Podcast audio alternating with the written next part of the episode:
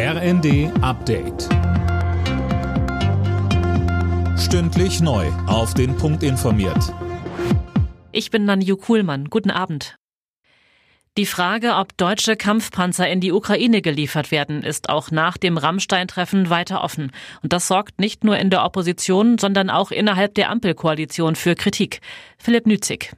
Die grüne Bundestagsvizepräsidentin Göring-Eckardt etwa sagte den Funke-Zeitung, Deutschland könne und müsse noch mehr Unterstützung für die Ukraine leisten, damit der Krieg beendet werden kann.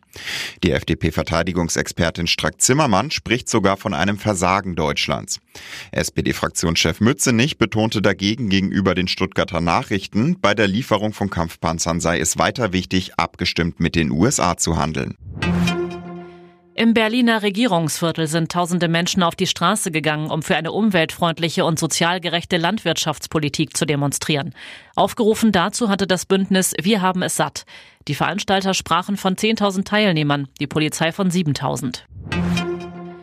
Der Energiekonzern RWE will nach der Räumung des Braunkohledorfes Lützerath die Demonstranten zur Kasse bitten.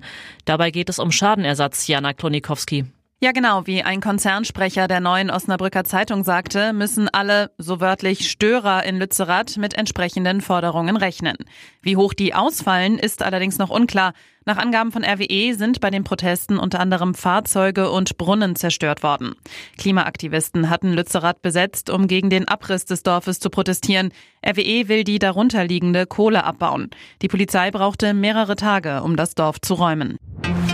Mit einem 3 zu 0 Sieg gegen Schlusslicht Schalke ist Frankfurt zum Bayern-Verfolger Nummer 1 in der Fußball-Bundesliga geworden. Der bisherige zweite Freiburg verlor in Wolfsburg deutlich mit 0 zu 6. Union Berlin gewann gegen Hoffenheim 3 zu 1, Bochum siegte gegen Hertha ebenfalls 3 zu 1 und Stuttgart und Mainz trennten sich 1 zu 1. Im Abendspiel bezwang Köln Bremen mit 7 zu 1. Alle Nachrichten auf rnd.de